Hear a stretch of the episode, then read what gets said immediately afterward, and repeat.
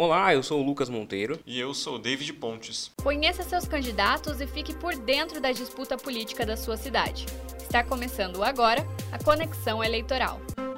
Após o primeiro turno, que consagrou uma ampla vantagem para o candidato do Republicanos, Rodrigo Manga, com 39,42% dos votos contra a atual prefeita Jaqueline Coutinho do PSL, fez com que ambos já começassem a se movimentar. Rodrigo Manga, que por apenas 11 pontos não venceu a eleição logo no primeiro turno, já se movimenta menos em busca de apoios. Desde o início, ele tem focado sua campanha na rua e em contato direto com a população. Já na campanha de Jaqueline Coutinho, é intensa a discussão sobre qual a melhor estratégia para virar o jogo. O PSL debate tentativas de atrair apoios dos candidatos derrotados, acenar ao legislativo e como será a campanha na rua nos próximos dias. A principal questão é: os candidatos derrotados e seus partidos não parecem muito dispostos a subir no palanque de qualquer um dos candidatos no segundo turno. Um levantamento feito pelo Cruzeiro do Sul mostrou que o PSOL, partido do terceiro colocado, Raul Marcelo, não vai apoiar ninguém no segundo turno. Ao lado dos socialistas, o PSDB de Maria Lúcia Amare, que ficou apenas em quarto na disputa, também não irá apoiar ninguém no segundo turno, por considerar que, abre aspas, os sorocabanos tiveram a chance de escolher um melhor projeto para Sorocaba, fecha aspas. A decisão repete o posicionamento tomado pelo partido lá em 2016, quando ficaram também em terceiro lugar. Temos também dois indecisos até o momento: o Democratas, do Dr. Leandro, e o Avante, de Flaviano Lima. Ainda não se manifestaram, mas a tendência é de que fiquem neutros também. Um ponto que é certo é de que o Avante com certeza não irá apoiar Rodrigo Manga, por conta da questão judicial que envolve as campanhas. Você pode conferir todos esses detalhes dessa história no nosso episódio sobre o que pesa contra a campanha de Rodrigo Manga. Renan Santos e o PDT estão em tratativas para decidir, mas até a gravação deste episódio não tinha nenhuma definição. Já o Solidariedade de Carlos Pepper não se manifestou sobre um eventual apoio. Lembrando que a disputa agora é de igual para igual. Ambos os candidatos têm os mesmos recursos de rádio e TV e provavelmente mais debates acontecerão. E a gente tem que seguir os próximos passos. Sobre as estratégias dos dois candidatos à prefeitura de Sorocaba, nós conversamos com o Marcel Sinoca, repórter de política do Cruzeiro do Sul. Marcel, seja muito bem-vindo mais uma vez aqui ao Conexão Eleitoral. E eu quero começar perguntando para você logo de cara isso. Você esperava esse resultado aí, Rodrigo Manga bem disparado na frente com quase 40% dos votos e Jaqueline Coutinho no segundo turno aí com 16, um pouco mais de 16. Como como você recebeu esse resultado? Lucas David, obrigado mais uma vez pelo convite de estar aqui no Conexão, né? Olha, não, não sei se eu diria surpresa, porque a gente sabia que o Manga estava na frente, assim, pelo menos a, a, perspectiva era essa, né, de que ele estava bem à frente e que teria ali os três outros candidatos, Maria Lúcia, Raul, Jaqueline, no, disputando o segundo lugar, mas não com a margem tão expressiva, né? Você tinha as pesquisas é, internas de partidos, essas pesquisas que saíram, que não foram divulgadas pela grande mídia, mas que, que saíram aí no final da, do primeiro turno, é, e que não, não dava essa margem tão grande, a não ser uma pesquisa divulgada pelo próprio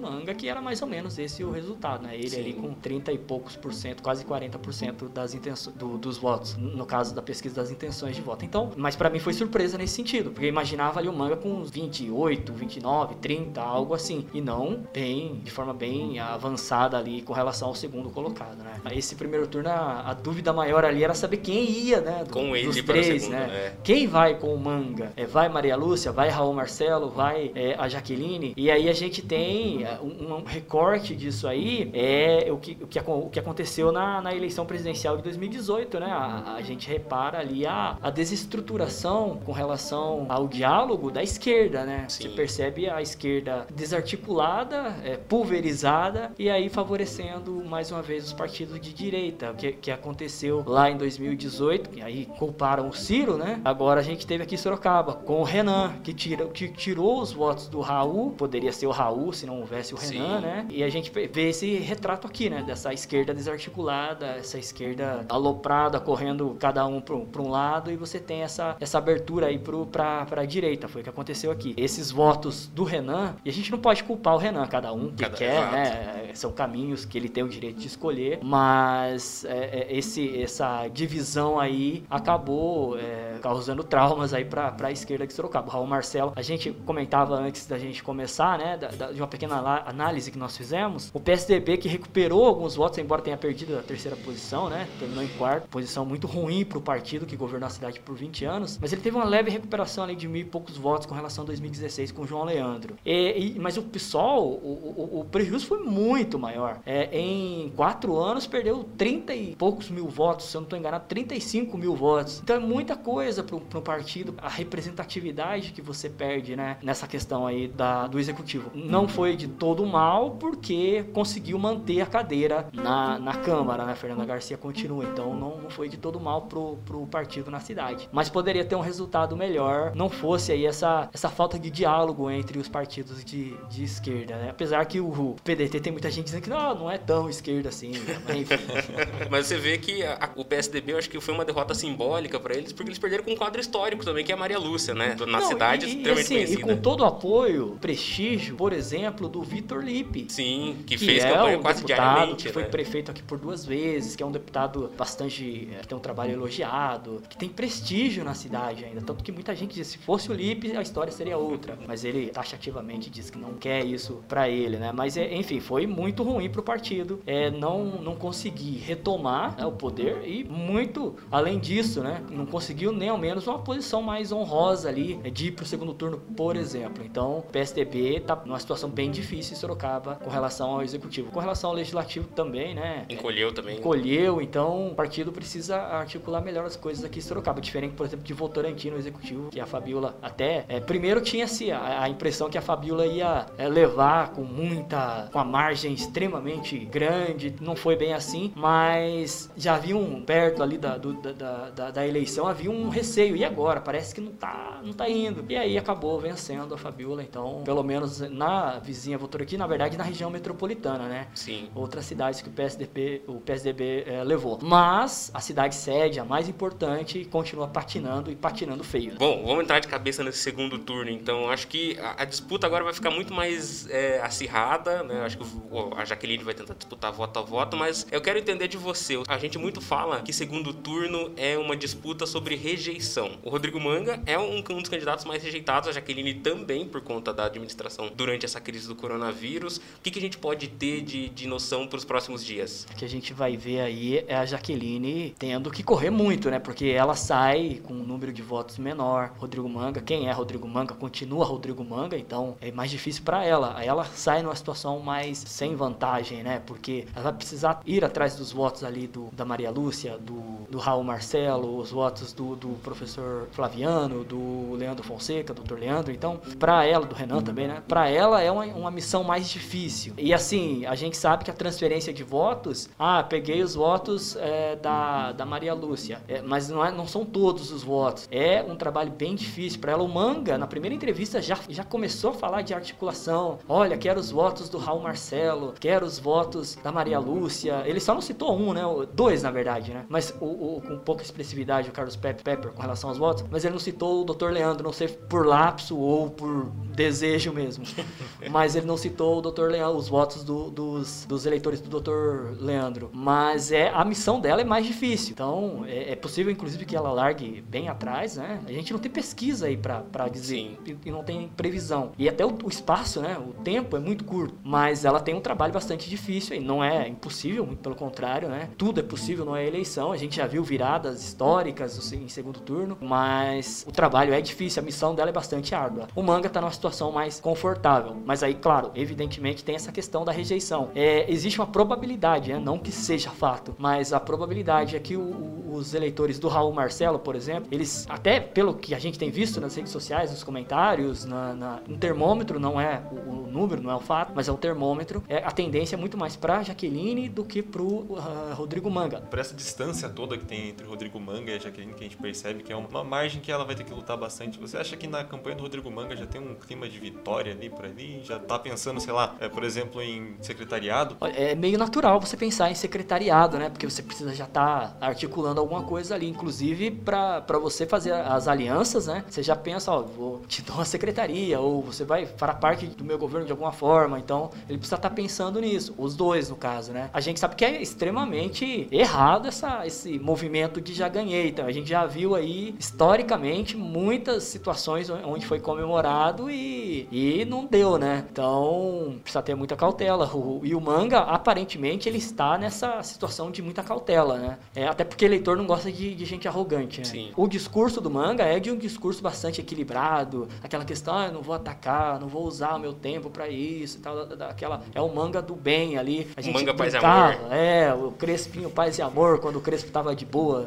Aí a gente só esperava outra confusão, né? Mas era, ah, hoje o Crespo tá Crespinho paz e amor. E o manga ele tá nesse, nessa vibe aí, nessa, nesse posicionamento de tranquilidade, de, de não can- cantar a vitória antes e tal. Então, penso que, que, que a campanha dele será nesse, nesse sentido aí, sem, sem o já ganhou, né? Mas é isso, né? O, o segundo turno, apesar de ser mais equilibrado, não haja uma distância tão grande entre, entre o primeiro e o segundo, mas é, é uma, uma eleição nova, né? Você tem que quase que começar do zero ali, mesmo você já tendo os votos consolidados do primeiro turno, mas você precisa brigar muito ali, porque se bobear, você perde o que você tem e acaba perdendo, jogando, botando tudo a perder. Por parte dos candidatos derrotados, já existe alguma sinalização? Alguém declarou apoio a alguém? Alguém vai subir no palanque de alguém? Declaradamente, oficialmente, ainda não. Até ontem a gente ouvia os partidos, ninguém disse, olha, o Renan disse inclusive que ninguém o procurou. Flaviana, ah, a gente vai fazer um posicionamento logo mais. O doutor Leandro também. Então, é, mas a gente sabe que nos bastidores é, já tem as articulações, as alianças praticamente prontas, né? O professor Flaviano, por exemplo, ele pode declarar neutralidade, etc. Mas muito dificilmente ele apoiará o manga em virtude, inclusive, de toda que aquela aconteceu. questão envolvendo a,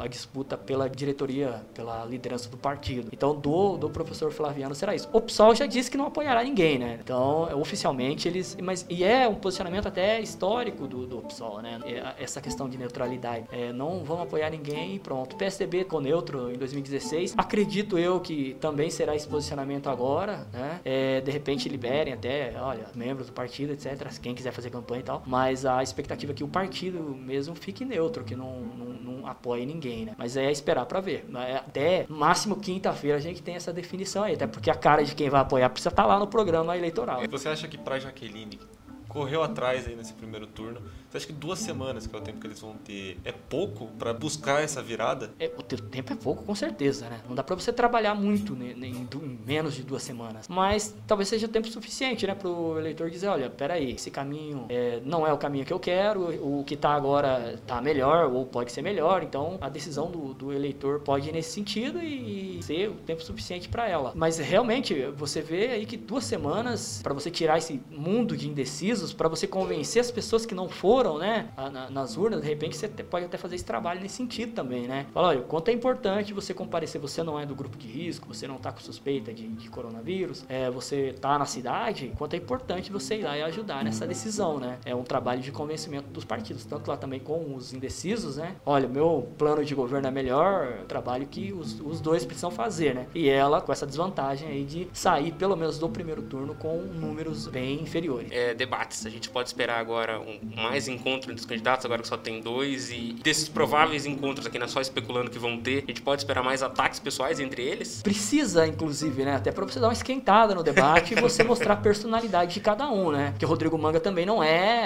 é, esse, esse cara calmo. A gente tem muito histórico dele na sessão da Sim. Câmara de gritar, de bater na mesa, de, de ser o cara mais, um pouco mais ah, agitado, né? É, então a gente espera isso que aconteça agora. Até porque ali é, é um contra um, né? Você precisa mostrar ali os defeitos do outro, evidentemente dentro do respeito, da educação, dentro da cidadania, né? Mas você precisa da civilidade, né? Mas você precisa ser um pouco mais agressivo, né? Não dá pra você fazer um debate morno ali sem citar os pontos negativos do outro. Claro que as pessoas querem e precisam ouvir as propostas, planos de governo são nesse sentido. Mas até por estratégia de debate mesmo, é como nos Estados Unidos, é muito frequente você vai no, na fraqueza do, do seu adversário. E lá, inclusive, é uma coisa bem mais generalizada, né? Aqui no Brasil é um pouco diferente, mas a gente pode se esperar um debate bem mais acirrado, bem mais nervoso, né? Três debates previsto, previstos, né? Pelo menos por enquanto. E, e a gente espera isso nesses debates, que seja mais acalorado. Pra gente finalizar, Marcel, Câmara, o que, que você achou da renovação? 45% mudou ali,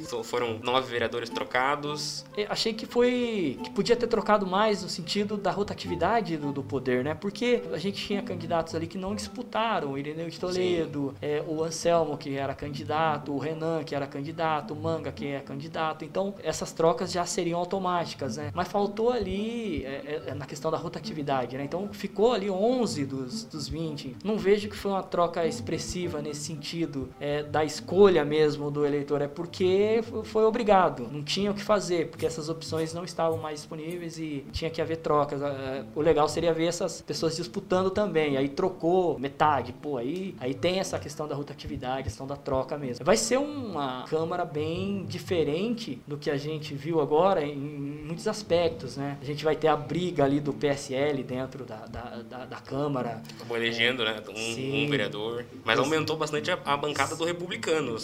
O republicano, na verdade, manteve, né? Teve nenhum prejuízo para ele. Claro que ele tem a maior bancada, né? Sim, ele tem cinco vereadores. Isso, isso ajuda pra caramba, principalmente se o Rodrigo Manga eventualmente for eleito. Se a Jaqueline for eleita, vai ter problemas ali, né? Na Câmara, porque dificilmente ela é, começará com maioria. A questão do, do PSDB que encolheu, também MDB, é o Hudson Piscine que perdeu a cadeira. Então, é, é, será uma, uma legislatura é, bem complicada e a gente pode esperar muito dessa legislatura. O lado positivo, e talvez não tão positivo, que podia ter ampliado, mas a bancada feminina continua e com continua, os mesmos sim. nomes, né? Tem a bancada evangélica, que foi reduzida, né? Eram quatro, agora a gente tem a não ser aqui que tem alguém, eu, eu, sinceramente não sei se dos novos alguém é pastor, alguma coisa ligada à igreja, é, igreja evangélica. Eu não localizei ninguém, só vi que o Luiz Santos continua ali é, como o conservador, o cara da igreja, o cara, é, o pastor mesmo, a figura do pastor. Mas a, a, a bancada evangélica perdeu essa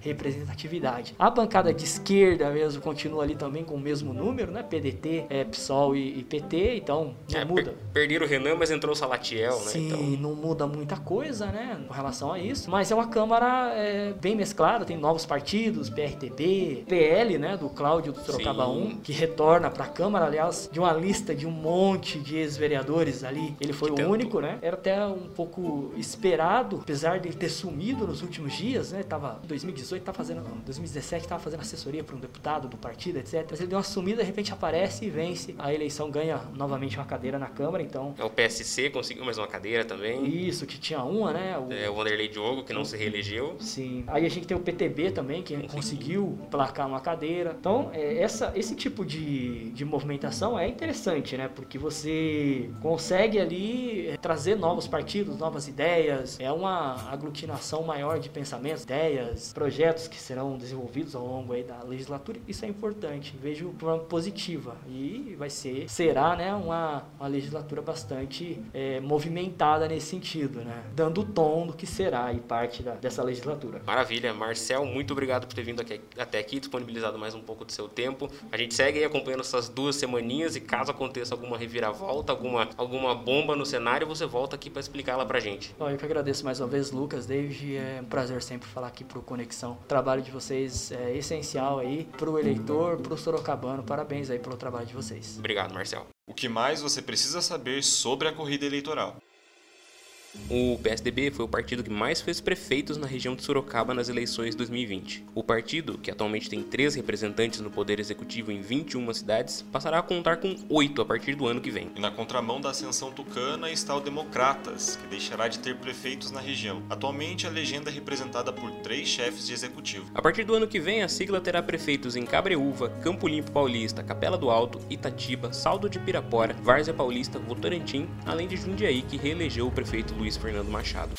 Sorocaba voltará a ter um representante na faixa dos 20 anos de idade. Vinícius Ait, do PRTB, foi eleito em sua primeira participação em um processo eleitoral e assumirá o mandato no dia 1 de janeiro de 2021, com apenas 21 anos de idade. Dessa forma, Ait se torna um dos vereadores mais jovens da história de Sorocaba, o mais novo nos últimos 20 anos. O último parlamentar eleito com idade semelhante nas últimas décadas foi Raul Marcelo, em 2000, que assumiu o gabinete em 2001, também com 21 anos. Ait foi eleito com 3.808 votos e revela que o interesse pela política surgiu logo cedo e que desde jovem queria cuidar das pessoas.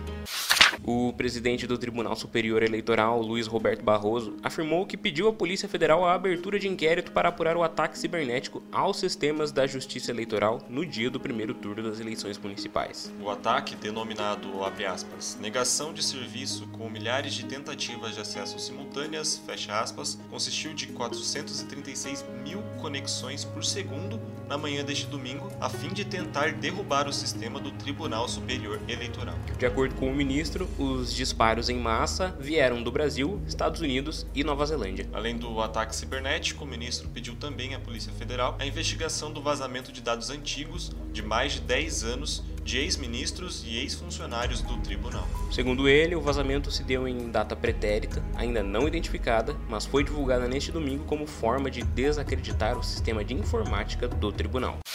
Então é isso, podcast de Conexão Eleitoral, uma parceria entre Ponto MP3, Exangue Sorocaba e Cruzeiro do Sul, fica por aqui. Você pode nos encontrar nos aplicativos Spotify, Apple Podcasts, Google Podcasts, Castbox ou qualquer aplicativo de podcasts. E não se esqueça que você pode encontrar tudo o que precisa saber sobre as eleições 2020 em jornalcruzeiro.com.br. Muito obrigado pela audiência e até amanhã. Até!